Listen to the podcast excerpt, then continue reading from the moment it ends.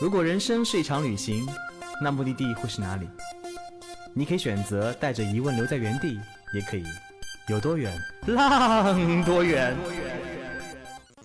本节目由全宇宙最会玩的稻草人旅行推出，我们有超奇葩的年龄限制，只做年轻人的小团队旅行，坚持路线原创，百分之八十五以上的队员来自于朋友推荐。关注稻草人旅行，和我们一起出发，爱上这个世界。美丽的西双版纳，留不住我的爸爸。上海那么大，有没有我的家？爸爸一个家，妈妈一个家，剩下我自己，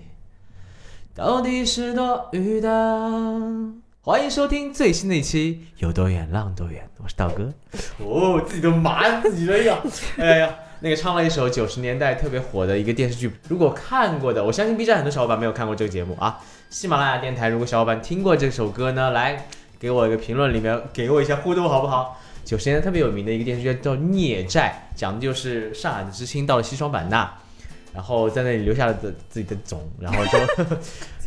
抛掉了自己的种，又回到了上海，然后就孩子们来上海找爸爸妈妈的故事啊，这这么一段这么一段故事。我们今天为什么要这么开场呢？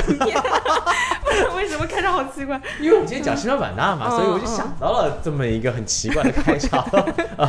冬天嘛，冬天要么去北方玩雪，要么就去南方感受一下大汗淋漓的乐趣，这才是我觉得被冬天打开方式。我们今天请到了我们的。真真，我们云南路线的负责人，也是我们西双版纳路线的开发者，来聊聊这个特别热火的目的地。Hello，大家好，我是真真，这是我第二次来到我们的电台录制。呃，谢谢，希望道哥手下留情。特别正经，突然正经有点不习惯了。西双版纳作为一个国内的特别曾经的老牌的旅游目的地啊，如今有些慢慢慢慢的没那么的怎么说，没那么热火了。因为云南大家很多时候去云南想到的是什么？大理、洱海、丽江、苍山。呃，香格里拉、梅里，然后甚至甚至现在比较火什么普者黑啊，什么什么元阳梯田啊，但再往南边走，去西双版纳人好像在新新的一代年轻人当中很少了。对的，为什么呢？我也不知道。因为泰国可能是那个东南亚太火，对。但如今我们出不了国，去不了那个泰国玩泼水节，什么什么什么什么天灯节、水灯节啊，听说。泰国一到那个什么泼水节，就是名媛聚集地啊，嗯，都是什么名媛，你们懂的啊。我也我好像我我不懂，我我那么纯洁。然后，所以我们出不了国，目的地就回到了这片南方土地。但是如果你深深的走入这片土地，发现哦，西双版纳远不比东南亚差，而且有着东南亚相 相近的风貌、地理、自然环境，但是有着中国独特的不一样的文化，嗯，以及在云南这个环境里面，你会。如果有时间，你可以从南方再往到北方去，再比如说香格里拉，坐个飞机到西双版纳，你会觉得哦，穿越了不同的世界一样那种感受啊！所以这是云南的特色，就是这片土地有六千多米的雪山，也有负负多少米的那种热带，嗯啊。大哥上次去西双版纳还是二零一三年，记忆当中就是很多蚊子，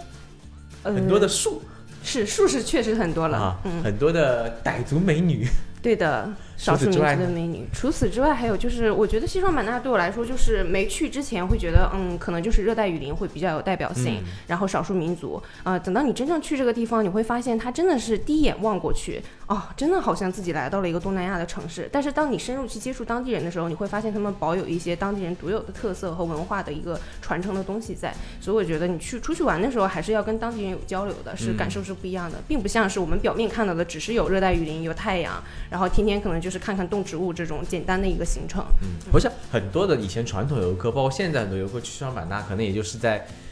澜沧江边，是澜沧江对吧？呃，对对，湄公河那边，对，澜沧江边那个吹吹风啊，晒太阳啊，住住好酒店呐，然后去热带雨林走一走啊。但是这片土地作为产品人，就稻草人产品人，一定有自己的坚持，要找到很多小众的玩法吧。对的，对的，就像我们这次不但呈现了就是大大众喜欢的东西，你要给他，但是我们玩法是不一样的。然后除了这种大众喜欢的热带雨林和少数民族的一个接触之外，我们还增加了一些其他元素，就像是我们这一路从那个版纳再到普洱，它其实除除了嗯你看到的一些动植物之外，还有一些像是普洱的咖啡，还有茶叶，这些都是其实在我们视线之外。当时提到普洱，可能你只能会想到像普洱茶比较有名，但其实普洱当地的咖啡也非常的有名。我记得云南其实种那个红茶很好的目的地，呃，很好的地方原产地，而且很多人不了解，可能云南有着全世界顶级的咖啡。嗯，是的。是的，全世界顶级的咖啡是，呃，本来其实云云南的咖啡在世界上并不是那么的好评如潮的，是因为近几年有一些年轻的咖啡主啊，就像是我们这路线上会去到的一些年轻的一些咖啡庄园的庄主，他们是九零后，他们读过书之后出去深造了之后，会觉得我们云南其实是有自己的咖啡的，只是可能我们的就是其实阳光也是充足的，而且我们的土地的资源也是好的，种出来的咖啡豆也是好的，为什么就是不如一些欧洲的制作的精良呢？然后他们就会回来去。带动他们当地的人去研究他们的咖啡的加工方式，嗯，然后就会把整个的咖啡进行一个新的一个包装，不像以前的话，只是推给星巴克或者一些大厂去做一些商业的咖啡，然后慢慢的精品豆开始在就是这片土地上也开始有了一席之地。所以像是我们上海比较有名的西扫啊和 Manner，他们经常会去做一些像咖啡相关的一些游学，就会去到一些呃像是云南西双版纳有很多很有名的咖啡庄园这些地方。嗯，所以我们在咖啡庄园里会体验到什么呢？自己种咖啡，产咖啡豆。这个你这个因为这个 过程过程是比较漫长的啦，肯定是大致会先看了解到一个，他会有一个比较专业化和就是很有逻辑层次的去告诉你，我们是从头到尾是怎么样生产这个咖啡的，以及跟咖啡有关的一些人文的一些背景，不是只是单纯的知识讲解，因为他其实这些回归到本身自己居住地的这些年轻的咖啡主，都目的地是一个有感情的连接的，以及他从小对这个地方是有记忆的，所以他在给你讲述的时候是带有自身的一个情怀和他的故事的，所以你会觉得这个一颗咖啡豆从它在地里生长，再到它被精加工，再到呈现到你的杯子当中。的这个味道是怀有就是有故事性的，而且是会有让你有想象力的，并不是只是单纯的一杯啊黑色的东西，黑色的液体，然后你喝下去了，帮你提神这么简单的饮料而已，是很有趣的。你在你在喝进一杯满满感情的一个怎么说？远山树林的香气，充满了情怀，充满了感情的一杯咖啡。嗯啊，那除了咖啡本身呢？西双版纳还有什么小众玩法呢？嗯，具体的话，其实就像我们这个路线，我把它单独拎出来，有五个元素嘛。嗯，我首先就是大家都知道的热带雨林，然后就是和当地人的接触，会涉及到傣族啊、哈尼族啊，还有什么拉祜族啊，就是这些会比较常见到的。啊，我们还有好的呀，那我们一个个来好了。热带雨林玩法？热带雨林，我脑子里的热带雨林就是那种哇，参天大树，参天大树。雨有有雨水很多，旁边很多的水，然后很多的奇奇怪怪的动植物，什么蛇啊，啊蛇可能会是看到的，啊会真的真的是是会会看到，我们就看到了。那我当我当下会倒在地上，然后开始。啊你只要不不对它有攻击性，其实它是不会伤害你的。小动物万物有灵，都是其实是对人是本身是友好的。嗯，道理我都懂，但是还是本能反应。就飘了，真的是。对，是本能的反应。生中最大可信啊，不重要，重要是那。我想到热带雨林就是在那边走走看看，但是听说我们的热带雨林玩法不一样，因为一般情况下大家去了可能就到景洪的几个比较有名传统的一些景点去看看热带雨林，但是。体验真的让我头疼，因为我也去探路的时候去过几个比较传统的景区嘛，就真的是传统团队很多，然后导游都拿着大喇叭在在喊，就是一号家庭、二号家庭集合了，对对对，然后他们连什么植物都不会介绍，就是走走过场，然后我就想说，那景洪这个地方可能不太适合我们去做热带雨林的体验项目，然后就找了一个比较有一点远，就自由行不太方便达到的，叫望天树啊。我去到这个景区之后，它虽然就路程是有一点，但是是非常值得，因为它可以通过水陆空。用三种方式来玩热带雨林，有没有觉得非常的感兴趣？我去过一三年，要你表现的一个好像有兴趣。水陆空，对，它是怎么样用水陆空的方式来玩这个热带雨林的呢？对，好想知道水陆空怎么玩的。好想，就是首先呢，它不是只是让你到热带雨林里面去，只是看简单的看植物，它会先乘着那个游船在。哎呀，好了，坐着游船不捣乱了啊，乘着那个小船在南腊河上飘着。如果天气好的时候，你会看到阳光晒在那个南腊河上，就是波光粼粼的。然后一开始你是没有马上进入到热带雨林的时候，你会通过一个水上的路程，你突然之间看到一片非常。就是充盈的，然后绿植物又熙熙攘攘长在一起的这种非常充满的一个地方，你会觉得哇，眼前一亮。所以它其实前面的这个铺垫就很好，然后再到，因为它本身会有讲解的小姐姐嘛，她是对这些植物也是非常的热爱的，因为她从小到大就生活在这个环境，并不像那种传统景区的人，就是可能就是啊，它是叫什么名字，有什么习性，是干嘛的，跟带了一个百科全书在身边这种是不一样的。她会看到每个植物的时候，会跟你说，哦，它就是在我心中是什么样子，以及和我小时候的记忆。所以，然后就是有的时候可能。能情绪所致，还会给你来唱两首，这种就非常有趣。然后小姐姐们就会带着你，先会看到一些就奇奇怪怪的花，是我们因为它是属于热带的嘛，所以像我们这种可能在北上广比较生活长久一点的人是不太能够常见到的一些奇特的植物和小动物，就小昆虫啊什么的。然后它除了这些就是比较有趣的一些植物的讲解之外，它就水陆空嘛，陆地上的东西完了有个空中的，就是你要跑到很很高很高的地方，站在树冠上去行走。这个是我这辈子也是第一次体验到的，就是登高是登了很多次，但是在树树冠中间，尤其是有十几层楼那么高的树冠上行走的话，真的还蛮少的。嗯，但是当时其实我是害怕的，因为是恐高嘛。呃，但是我告诉自己，你去去探路去体验，就是怎么硬硬上也要上啊，不行也得上，然后就上去了，结果真的吓尿了。就真的是有一点高度的，嗯，然后但是那个体验感是非常好的，因为是换了一种视角。因为之前我们是深入在热带雨林当中，是你是当中的一员去看这个身边的所有的元素，和你站在高处用一种有点上帝视角的感觉去看整片森林，然后以及跟鸟可能都在同一个高度，因为小鸟都是藏在那个树冠中间去叽叽喳喳，你会听见它好像就在你身边在唱歌在舞蹈，虽然你看不到它在哪里，然后你会觉得跟它是在同一个平层上了，你会觉得当时那个感觉哇，就换了一种视角，豁然开朗。嗯，但是整个过程其实还是有点惊险的，尤其是在首发的过程当中，因为我真的很挫，尤其是那种你没有体验过，你给自己呃很大的勇气去体验尝试是 OK 的，然后可能扛过这一段就 OK 了。但是你在带队的时候，你已经知道你会害怕，然后你还要硬着头皮去上。但是队员很鼓励我，就在后面看得出我有一点害怕，就一直在后面给我加油打气，然后再跟我说话，然后就是那种开玩笑去帮我分散精力，我还觉得还蛮可爱的。哎，我跟你完全不一样，我是那种 第一次尝试就会很害怕，嗯，然后就会一直要鼓励自己，我要做，我要做，我要做。但是那个过程当中会会让我非常的享受吗？不享受，嗯，就是总会对第一次新鲜尝试性会充满了恐惧感。嗯，但当我一旦经历过第一次以后，知道我能克服它了以后，我就完全没感觉了。好的吗？我们是，所以你你 不一样，所以我嗯，我是一个假人男，应该是不喜欢尝试永远第一次的事情，好假。没关系，我们跳下一个。中科院植物园呢，其实是。中科院在这里修的一个他们研究的基地一样，但也是一个五 A 景区，所以游客很多。我们是在这里住一晚上，对不对？是的，就是因为我们本身想安排了一个，就是在那个夜游植物园的这个这个这个。哦，夜游会不会真的是看到小动物，蜘蛛蛇都开出来？Oh no！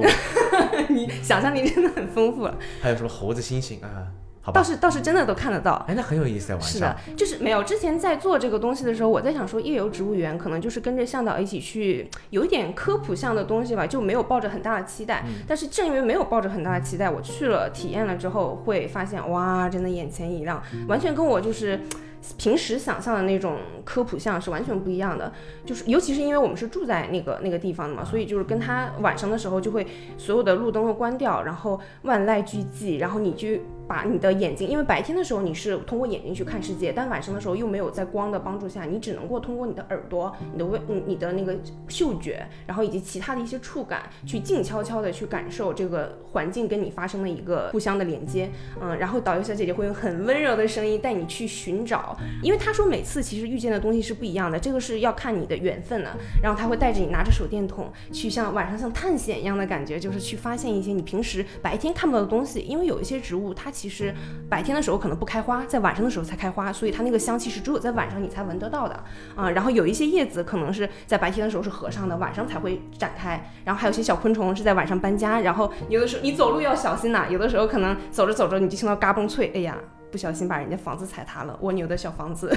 就给人家踩塌了。就他们可能晚上是出来搬家的，因为你看不到，所以走路的时候我们也都是蔫悄的那种，一非常的小心。然后他还会带着你去在寻觅的过程当中去找一些，嗯，你没有想想过的一些就是场景。嗯，说地上的星星嘛，我当时就会在想说地上的星星是什么星星。然后结果拿按照他的方式去看，扫射了一圈那个草地里面，会发现哇，真的是就是亮闪闪的，就是好像所有东西都在闪着光，真的是满天的星星星。然后后来经过他讲解才知道，那个是蜘蛛的眼睛，就是听到之后会觉得浑身有点发麻，但是。当你看了那一幕的时候，真的是亮闪闪的，满地都是小星星的感觉。因为那天正好是有点阴天，天上是没什么星星的，反而我们在地上看到了很多星星，就记忆非常的深刻。嗯，尤其是在晚上，你会听到有一些可能是小鸟之间的对谈，因为白天可能不太会注意，因为会有人说话的声音会很嘈杂。但是小鸟在晚上的时候，它们就互相的那种呼吸啊、睡眠的声音，你都能够感受得到。就是我觉得在那种环境下会创造一种氛围，是让你能够真的是从氛围当中去慢下来，帮助你整个人沉静下来，就非常符合。我们路线的主题，就向往的生活的感觉，整个人的节奏都是慢下来的。我脑子里好有画面感啊，是就是 就在那个没有月光的一片原始森林里面，然后我们一群人。在那像猫步一样踱着步子，对，悄悄走，对，还不能影响到那个蜗牛们搬家。然后你的眼睛可能看不见那么多的光，但是你的整个五官是被打开的。是的，可能我们现在生活当中也这样子，你在习惯的生活当中，往往习惯性看到我们想看的，听到我们想听的，你的你的整个感官是没有被彻底放开的。对的。可在那种环境里面，你没有烦恼，没有打扰，眼睛也无法完全感受的时候，你需要。适应这一个环境，你必须得让自己的五官完全放开，嗯，然后这个感觉还真的很奇妙，享受当下的感觉。早上呢，我记得中科院植物园特别适合，就早上阳光刚刚升起的一瞬间，你一个人在那里跑步，然后周围都是鸟叫，都是 鸟语花香的感受。因为游客来之前，这个这片土地是非常非常美好的。对，前提是你早上要起得来。为什么在中科院要就是待一晚上嘛？一个是方便夜游植物园，我们去探索；再一个就是想给大家更多充分的去感受它早上太阳从呃就是太阳和月亮交替的这个环境，就是从晚上到白天的时候，整个的月光辉就是洒在从你的窗户，因为它那个中科院植物园我们住的那个酒店嘛，它就在中科院植物园里面，所以它那个月光刚好打进来，你就整个的气氛就马上说啊，原来我是从植物园中醒来的，就突然就凡尔赛，就是有一种 贵族，就是那。这种贵族就自我 自我感觉良好，你知道吗？就是阳光今天都是先照顾到我的，就是这种感觉。然后你早上起来听到的第一声是鸟叫声，然后你会看到满眼打开你的窗帘，看到的满眼都是绿色的植物，花花草草，就真的觉得哇，难道这个园子是我拥有的吗？就是那种错觉。然后早上如果你真的早。晨起起得来去跑个步，那个空气真的好到爆炸。虽然我没有起来过啊，我是听队员们他早起去跑步，就说真的是就觉得自己的肺活量都比以前变大了呢，就整个空气清新到不行，就是整个肺都像被洗过了一样的感觉。所以向往的生活其实就是凡尔赛生活吧，这是我的，都是我的啊，我的我的被洗过 肺了，错觉。一种错觉。好，说完了第一个热带雨林元素，我们说第二个当地人相处呢？啊，当地人相处的话，就是在那个我们找了一个傣寨，我们想就是以那个做一天傣寨人为这个话题。嗯，他这个对接我们的这个当地的那个向导，他就是其实是整个那个傣寨的村书记，而且是个女女性的村书记，所以他对那个寨子的就是所有的当地的一些活动啊，然后人文的故事啊，以及日常生活，他都了如指掌，所以他帮我们安排也是非常的顺畅的。我们这一天都体验了什么呢？其实。主要是通过一些非常有趣的当地人的活动。上午的话，我们去一起做那个花草纸，是就是做花草纸的过程当中，我。最初的感觉可能就是，嗯，古法造纸应该就动动手嘛，就是可能跟小时候的那种感觉也挺像的。但其实真当去到那个场景之下的时候，你会发现，因为有两个老奶奶会不是教我们去怎么弄，她会把那些花花草草，就是非常尊敬的，就是真的对当地来说万物有灵那种感觉，你会通每一个细节都能够感受到。她非常非常温柔的会跟我们说，那些花和草它本身是有生命的，但是为了就是让花草纸变得更加美丽，所以她呃现在把自己的就是最后的那一丝元气。就是献上给大家，大家一定要珍惜他们，以及好好对待他们，然后用他们来呈现出你自己想要呈现的美丽，把他们的美丽定格在最适合他们的样子。然后我就觉得，当地人就是对所有的动植物都都是有感情的，以及他们的整个寨子，其实你一路走过去，你会发现每家每户都种了就是各种能吃的、不能吃的那种，你叫不出名字的，然后非常的 colorful，但是。让你会觉得生命力非常旺盛，就是西双版纳给你的感觉，就是你一到你会觉得哇，就是一个充满生命力的地方。热嘛，热浪奔来的时候，你会觉得哇，充满了活力。没有你想象的那么热，其实就太阳出来的时候是会有一点晒，但是就是你心静自然凉，懂吗？那种三角梅啊，那种阳光啊，那种绿树啊，你会生机勃勃。颜色就会生机勃勃。因为冬天虽然有些人喜欢冷雪嘛，但雪待久了，在室外待久了你会很冷，那种冷会带着一种孤独、对寂寞。白茫茫的感受，但到了那个冬天，到了南方，就是那种蓝天白云、绿树、鸟语花香，哇，被热浪袭来，就那种热浪，哇，我好喜欢。对，是心里的暖乎乎的那种感觉。呃，下午进行体验是那个非遗的一个慢轮制陶，就真的是所有的东西都是向着向往的生活、慢节奏生活去设计的慢轮制陶。你一定要把下心静下来，因为你要去捏泥巴，要把它所有的气泡打出来，然后再去塑造成你想要的一个造型，其实都是一定不能够处于一个比较浮躁的阶段。然后以及大家，我本来以为就是捏一捏可能就没有这个兴趣了，没想到大家坐在那边久久不愿离去，而且塑造了很多我想象不出来的什么造型，什么。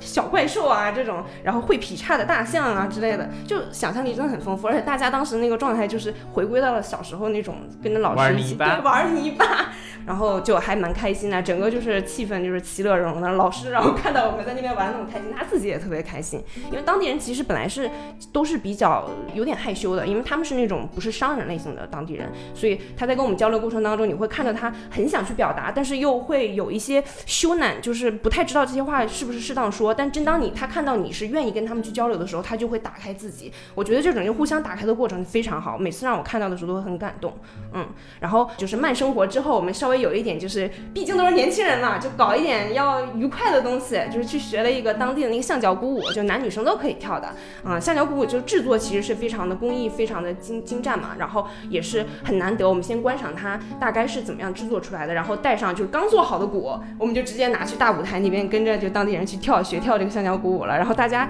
就是可能刚开始学的时候都不太跟得上节奏，看起来非常简单的步伐，你跟着跳的时候越跳越乱，越跳越乱，最后大家就开始群魔乱舞了。但是整个的气氛就是到达了顶点。好了，一共五个题啊，说热带雨林当地人，我们也聊了咖啡，嗯，那第四个应该是茶了，对吧？啊，关于茶这个元素，就是大家说到普洱的话，其实都会想到普洱茶，但是因为我们在那个北上广生活很久，可能去像杭州这些地方看到茶都是那种矮树的，什么龙井茶、茶田是那种，但我们这次找的茶山不一样的，它生长的漫山遍野的都是古茶树啊，随便拿出一棵都是上百年的那种，而且是他们采茶是要上到树上去采的，然后我们也体验了一把爬树去采茶这种感觉，就是。特别的不一样，而且当地的那个，嗯，我们当时在找这个供应商的时候，其实也是费尽周折的，因为人家是一个嗯小众嘛，就是人家是。不是其实不接待游客的，就不接旅行团的。然后去了之后，就人家想一杯茶把我送走，就说跟你就是好，你送你一杯茶，然后你这个事儿我不接这种。但是我就真的觉得他们那个地方气质特别好，然后整个的环，整个的那种体验感给我来说，就是真的是有一种是是我们需要的东西。所以我觉得要不再努力试试，就跟他聊，开始聊我们就是稻草人的这个组织是怎么样的理念啊。哎，你别说，真的有有时候这样子，比如说我以前在丽江找那个住宿的时候，民宿是很难接有旅行那个。团队的，嗯，就是跟他聊天，聊两个小时，他突然间就问了一句，在哪报名领队？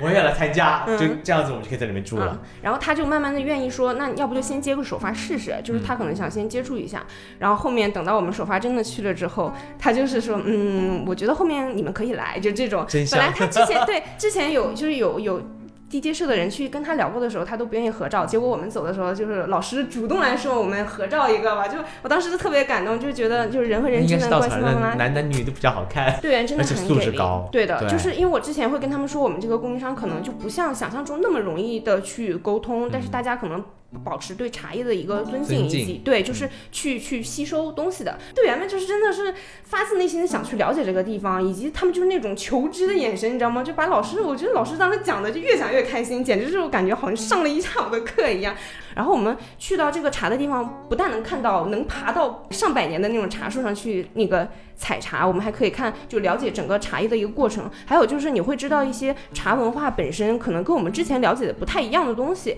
因为其实这个老师非常的坦诚，他跟我说普洱茶的很多东西的附加值卖的很高，是因为它有故事。但他不相信这个东西，他觉得好茶叶就是茶叶本身的东西。然后你去给他加那么多文化的东西去。收刮那么多的钱，他觉得这个是对他来说是不太好的行为，所以他其实是愿意，他很实诚，所以觉得很跟我们很合得来，因为我们也这种实诚的人嘛。他就说，我觉得泡那个茶最重要的一个就是茶叶本身，你长的地方好不好，太阳是不是充足，雨水是不是充足，以及泡茶的过程，还有其实最重要是你喝茶的人，你跟你一起喝茶的人在跟你聊天的过程当中去交流了什么，以及这个茶文化的东西，以及它的背景历史，它涉及到的不同的年代发生过什么故事。他说，这种真实发生的东西才是。有价值的啊，当然是他个人的一个言论啊，但是我是觉得还蛮相信这种，就是觉得是很有道理的。然后，其实我们很多人对茶、对咖啡并不是很懂，对，但我们需要那个环境，需要那个气场，需要那个氛围。然后，其实这个环境当中，我们越聊越嗨，越聊越开心。它就是一个茶，是用来交友，是用来社交，是用来中国古代文化里面很重要的一个东西。其实一个人饮茶是一个人饮茶的方式，一群人饮茶又是不同的。真的是找到彼此的一个方式。那最后一个动物呢？啊，动物的话，这个是本身我也没有想到会成为亮点的。是我当时在找行程过程当中，我会觉得总是少那么点东西。但是就是在平时看看资料的时候，突然想到，哎，那边好像普洱附近是有一个动物园的。但是我就觉得动物园的话。稻草人的人去动物园，哪儿不都有动物园，有什么可去的？所以我只是其实把它当成一个备案去看了一下，没想到去了之后就 沦陷了，因为它里面有小熊猫，关键是小熊猫不但是能看，是你能软的那种，你可以抱在怀里去，就充分的软它，你知道吗？我首发的时候是跟同事一起去的嘛，他就是平时真的超爱小熊猫，但是他以前去动物园就只能远远的看，就是抓不到。我很想知道，抓小熊猫会不会造成熊猫的生活？但你要温柔了，温柔的软它，不会造成生活困扰。这就是我要说为什么是就是符合我们那种呃我们负责任的旅行的这个理念呢？是因为一般的动物园它不都是关在笼子里，然后会影响它，就是把它变成个圈养型的嘛？但它这个就是动物园，它是它不能叫动物园，算是个景区，它是半野生状态的，它非常的尊重呃动物的习性，它不会把你就是圈在那边，只是就是根据你当年可能你需要一些救助，就比如说你可能在外面找不到食物了，它会知道这边有食物能够提供它延续最后的那个生命，然后它会提供一些救助的服务。这种除了小熊猫，因为小熊猫它就比较好吃懒做，就凭颜值你懂的。就像其他的一些动物，像什么长臂猿啊，还有一些候鸟，它都会尊重它们的习性，让它们迁徙，然后到明年或者是什么月份再回来的时候，就是会给它们一些鱼啊，就是这种零食啊，这种去帮它们去补足一些可能生命所需要的能量，但是绝对不会限制它们的自由。我记得当时动物园的那个那个导览会跟我们说，那个长臂猿其实从越南逛过来的，然后结果发现这边挺舒服，就在这驻扎了。对，然后我们队员超搞笑，我跟你说，竟然跟长臂猿一起对唱，本来就是他们想老撩人家嘛，就是长臂猿看到我们来，他很高兴，因为我们去的时候人很少，基本就是前后左右就只看到我们，感觉像私家体验一样，就长臂猿在那边荡来荡去，又做什么托马斯旋转，就各种展现自己的能力，然后队员看到当然开开心嘛，就给他鼓掌啊，或者是给喊呐，然后结果他竟然会回应，你知道吗？他真的是就智商超高，我们喊什么，然后他就会回我们。到后来大家就是喊的人多了，声音就 up 上去了嘛，就长臂猿就哦，就喊的声音特别大，像唱歌一样，然后我们就有点害怕了，仓皇逃跑，怕他因为没有拦着的东西，怕他过来找我们一起玩耍，就很很开心的记忆，就很多就是超出了想象的。我感觉我去了个假的西双板的，你就是这样，下次自己带一次队吧。没问题，我记得去西双版纳那一次，我记不记得我在河边吃了个烧烤，因为那边吃的很好吃的哦，傣傣族的食物真的是好吃，酸酸的、辣辣的，各种香料跟东南亚的食物有点像，但又跟跟国内很多的那个融合了很多菜系，所以味道本身。我们会慢慢慢慢聊更多适合冬天去的目的地啊。西双版纳是我们讲起的第一个南方目的地。嗯，说了，它其实有不同的异域风情，也有像东南亚一样的地貌，有着中国独特的文化体系，同时呢，有着不同的食物。呃，植物、动物以及是中国最有名的红茶跟咖啡的产区，包括普洱茶也是。嗯啊，所以这片土地呢，有它独特的魅力，在云南本身也是非常非常非常 outstanding，就是很不一样的。我相信在过程当中，你应该有很多很多对当地产生很多的感情，因为做云南负责人，其实你做了很多云南其他路线。对，西双版纳应该是一个很独特的存在。是的，就跟我之前去像什么怒江啊、昆大丽这种陌上花开的路线都不太一样的体验，会超出预期。其实，所以云南很多人说我去过一两次，去过很多次，但是值得一去再去，值得一去再去。刀哥已经去了十几次云南，今天马上再去云南了。关键是会越去越爱的那种。对，因为你总觉得我来了一个云南，哦，第二个云南又不一样，而且三个云南还不一样。是的，你总能感受到那么几十个民族，你想想，又从不同三江断太丰富了，三江并流的横断山脉，又到整个红土地，到石林，到喀斯特，到那个不同的地貌，到南方的那种平原、热带雨林，包括洞穴，什么都有，什么都有。真的，嗯，所以真的云南适合一去再去，而且云南冬天从北到南，从雪山到到原始森林，可能一天经历四季，经历人间最美好的都在云南。所以没关系，我们冬天那就好好的去，要么去北方玩雪，要么去南方感受大汗淋漓。感再次感谢珍珍分享这么一个有意思的目的地。好，谢谢，我们下期节目再见，拜拜。